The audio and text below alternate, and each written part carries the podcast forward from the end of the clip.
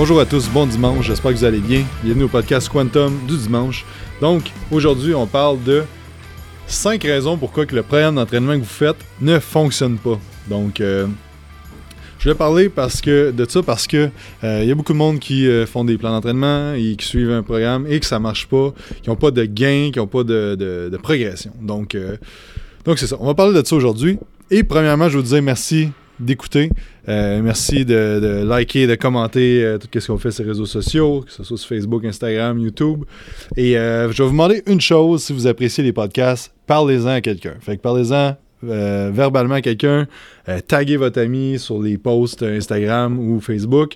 Parlez-en à quelqu'un, ça va être ça ma paye. Et comme ça, je vais continuer à vous faire du contenu 100% gratuit. Donc, donc c'est ça. Fait que sans plus tarder, rentrons dans la première raison pourquoi que le plan d'entraînement que vous faites présentement, euh, vous progressez pas bien avec ça. Donc, premièrement, c'est que le plan d'entraînement ne prend pas en considération votre débalancement structurel. Donc, si c'est un débalancement au niveau structurel, ça va être plus difficile d'effectuer des mouvements puis de bien progresser. Donc, exemple, euh, si tu as euh, les rotateurs externes de l'humérus qui sont trop faibles, ça veut dire que euh, tout ce qui est rotateur qui va amener ton épaule vers l'arrière, ben ça va te limiter au niveau de ton gain au bench press et au chin-up et à tous les autres exercices. Donc, euh, de renforcer les débalancements, ça va avoir un impact très positif sur ton entraînement, sur tous tes gains euh, de force et en hypertrophie aussi. Donc, si tu as les épaules vraiment vers l'avant, ben, euh, ton pec, tu vas peut-être avoir plus de misère à le développer, peut-être le haut de ton dos, tu vas avoir plus de la misère. Donc, de prendre en considération ça.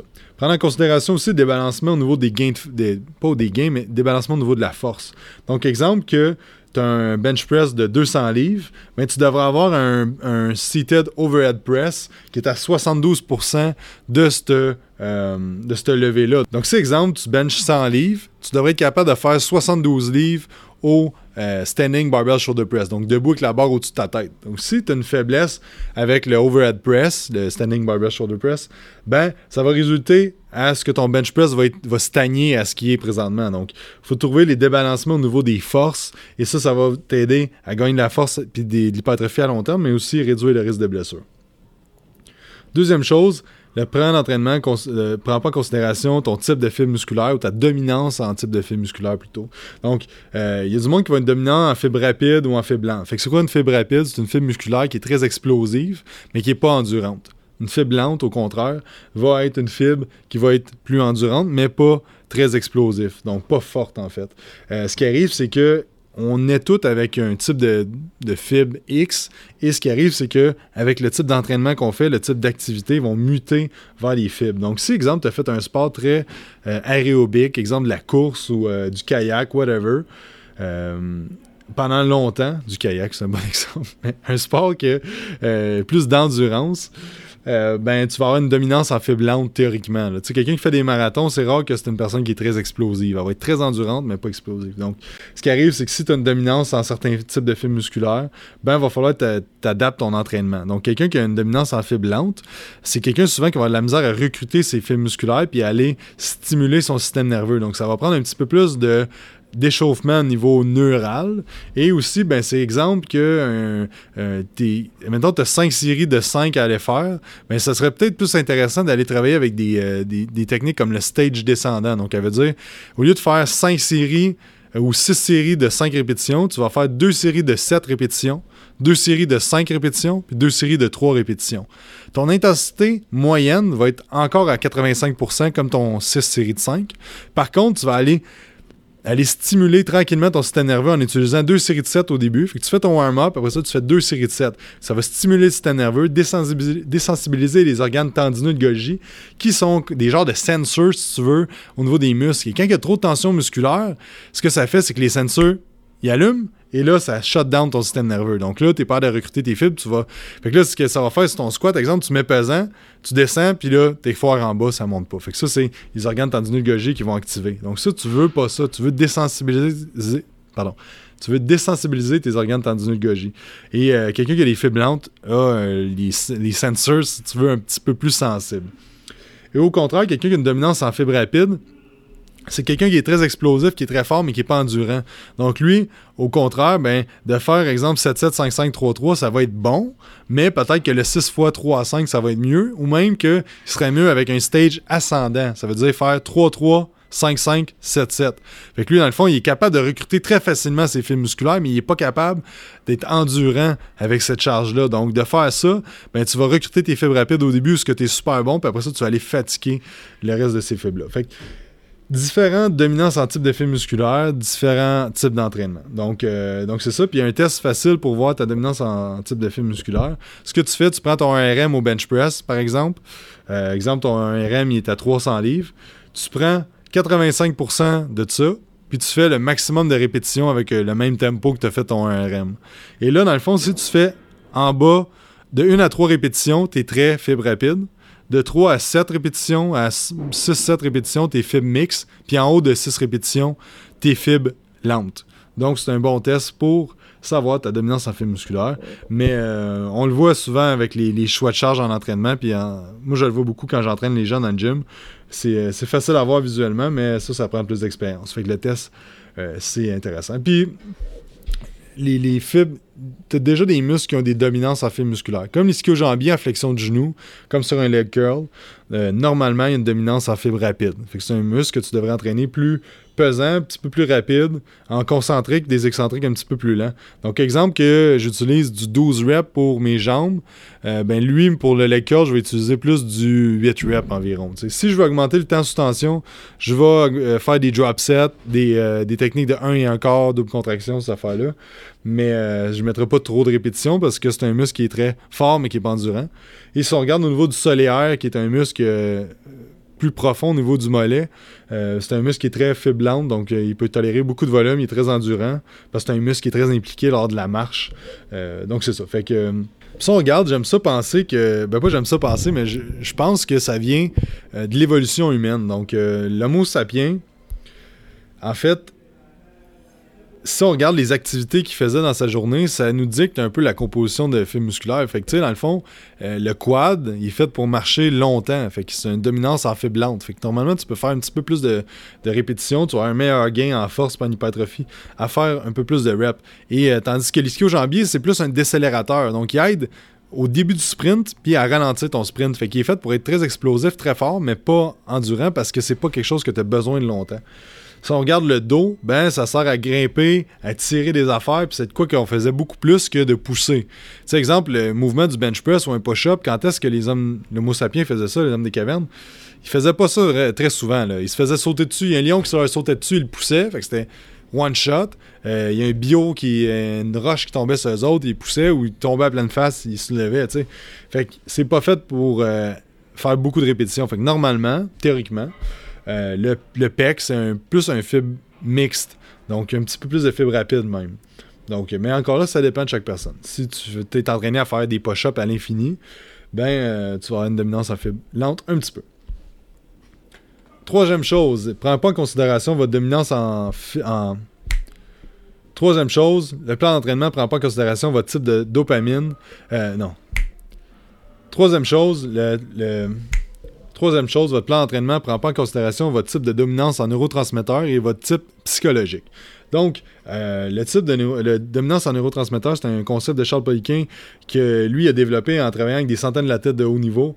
Puis, dans le fond, c'est que la dominance en neurotransmetteurs, ça a un impact direct sur le nombre de séries, le nombre de répétitions, les types d'entraînement, euh, puis le, volume d'entraînement que tu peux tolérer. Donc, les neurotransmetteurs, c'est quoi? C'est des messagers chimiques au niveau du cerveau. Euh, tu sais, quand que tu prends beaucoup de caféine, tu es super stimulé, ben, tu vas faire quelque chose que tu aimes, qui te fait vraiment triper, tu vas avoir une grosse sécrétion de dopamine. Donc, c'est le neurotransmetteur de la, motivation.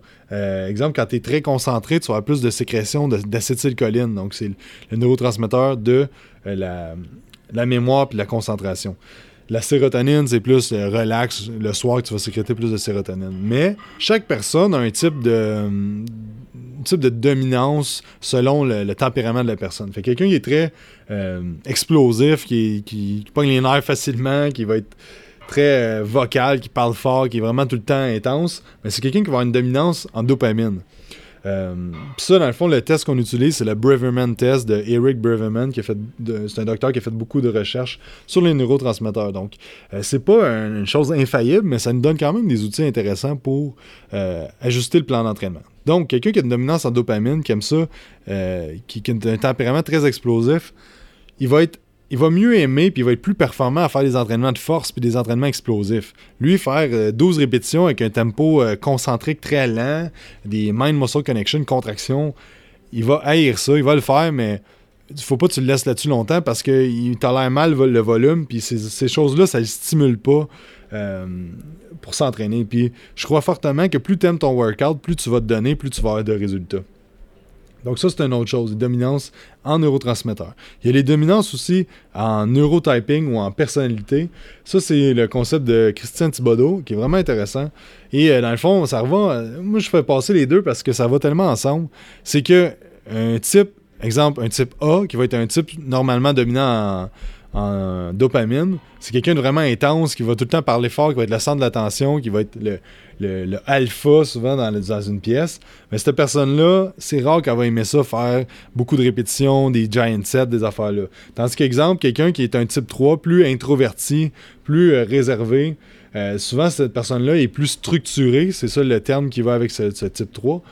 Et dans le fond, va aimer ça, avoir un plan très établi, euh, faire des, contractions maximales, bien sentir son muscle. C'est quelqu'un que s'il sent pas bien son muscle, il aura pas un bon entraînement, puis il va être en maudit, puis il progressera, il va moins bien progresser. lui, si tu lui demandes de faire des snatchs ou des cleans ou des affaires bien explosifs, premièrement, il a pas il pas bon à faire ça euh, de base, puis il va pas aimer ça. Donc, c'est un concept intéressant à ajouter pour vraiment euh, optimiser ton entraînement. Fait que si t'aimes pas ton entraînement, ça risque, tu risques de moins bien performer.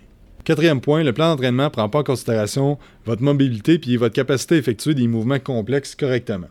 Donc, je, vois souvent des, gens que ça fait presque 10 ans qu'ils s'entraînent et ne sont pas capables d'effectuer un squat complet. Dans le fond, quand on parle d'un squat complet, c'est d'avoir les talons au sol et d'être capable d'aller toucher ton ischio à ton mollet. Fait que vraiment descendre bas.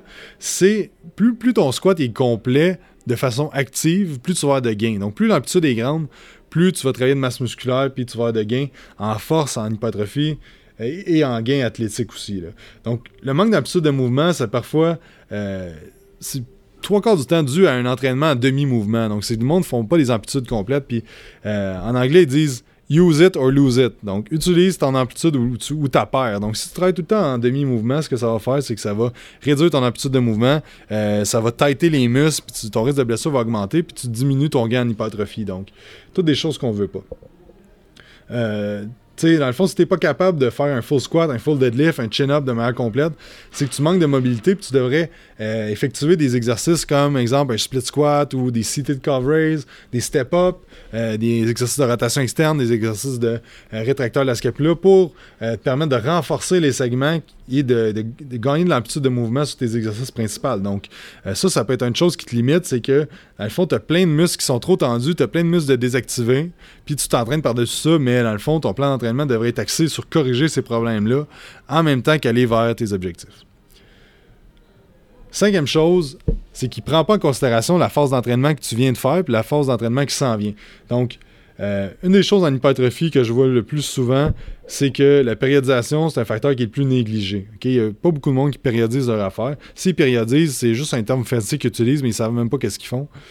Et euh, dans le fond, c'est que tu devrais avoir un planning de un an ou six mois au moins, savoir où est-ce que tu t'en vas avec tes variations d'intensité, de volume, tes splits d'entraînement.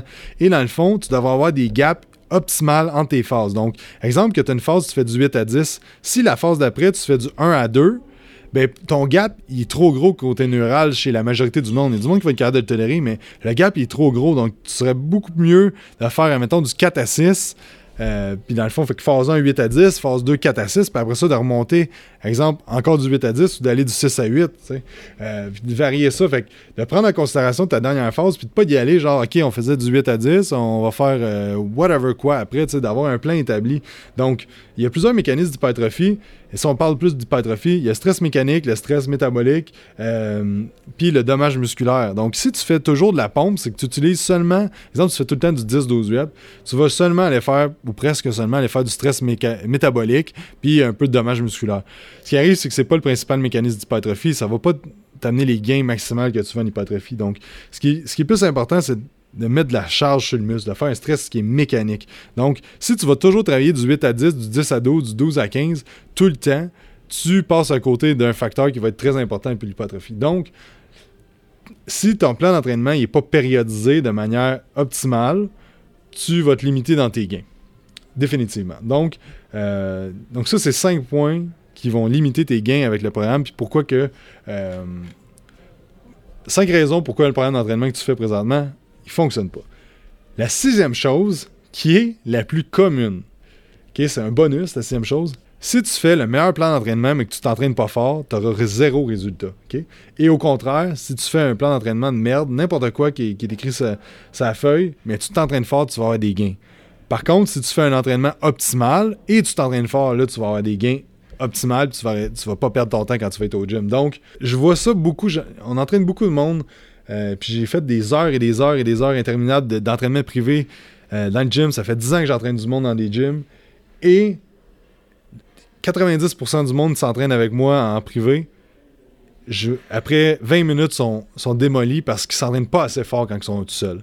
Puis je comprends que des fois c'est dur de se pousser autant, mais la majorité du monde s'entraîne pas assez fort. Donc, si vous voulez avoir des résultats, là, c'est pas compliqué. Entraînez-vous fort. Puis quand c'est écrit 8 à 10 à la feuille, le dixième, il faut que les yeux te sortent de la tête. faut que tu te mettes à shaker. faut que le onzième soit incapable. faut que tu sois incapable de le faire. Si tu viens et tu es capable de faire encore un onzième, c'est que t'as pas assez lourd ou, euh, ou faisant un onzième, tu. Arrête-toi pas de dire, OK, j'arrête à 10 parce qu'il est écrit 10 à la feuille.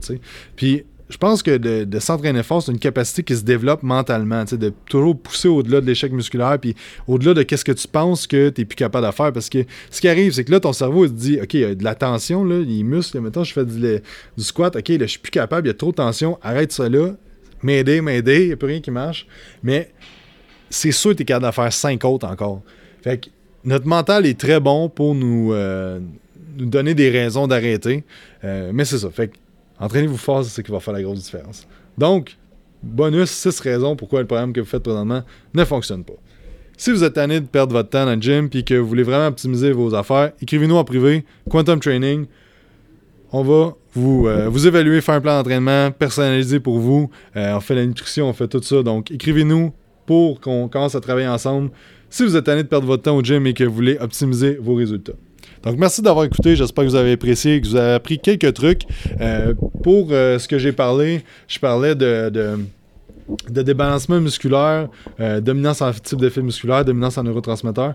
Il y a plein d'infos sur Internet si vous voulez lire là-dessus. J'en parle souvent dans, ce que je fais. on a fait beaucoup de capsules sur les sur tous ces sujets-là. Donc, allez voir ça. Fait que merci d'avoir écouté. Bonne semaine et on se parle la semaine prochaine.